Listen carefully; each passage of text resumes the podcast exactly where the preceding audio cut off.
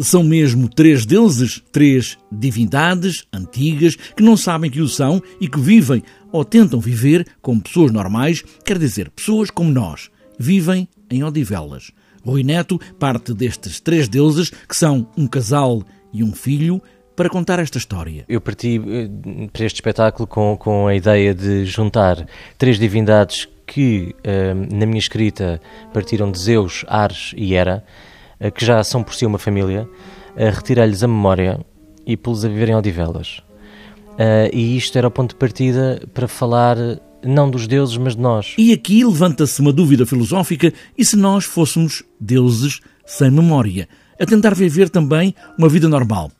O que facilmente esquecemos e que nos devíamos lembrar só pode ser falta de memória. Que é uma, uma característica que nos vai acompanhando nos nossos ciclos da humanidade, que é a, fa a falta de memória, a facilidade com que nos esquecemos de eventos que nos marcam e que deveriam marcar e que nos deviam mudar e acho que parece que nós não, esses eventos não se inscrevem na nossa história, no nosso comportamento, na nossa evolução.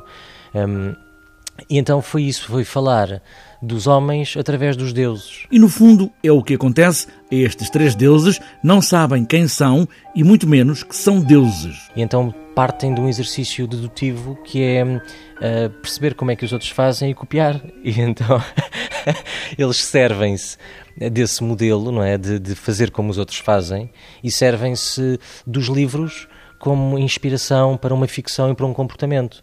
Um, e de repente, uh, um pequeno livro, um western, que quando eles chegaram àquela situação, a Odivelas, abriram os olhos e estavam ali, havia um pequeno livro, um western em cima da mesa.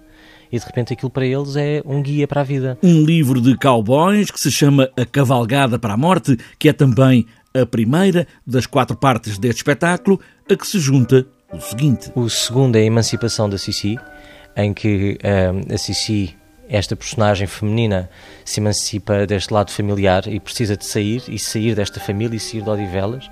A terceira parte é a tragédia em Odivelas, que é exatamente o momento em que eles recuperam uh, quase totalmente a memória. E a última parte é um futuro muito distante, onde, onde que me apeteceu ficcionar o que é que seria 2200, ou assim uma coisa. Esta é a tragédia destes três deuses, Epopeia do Banal, em Odivelas.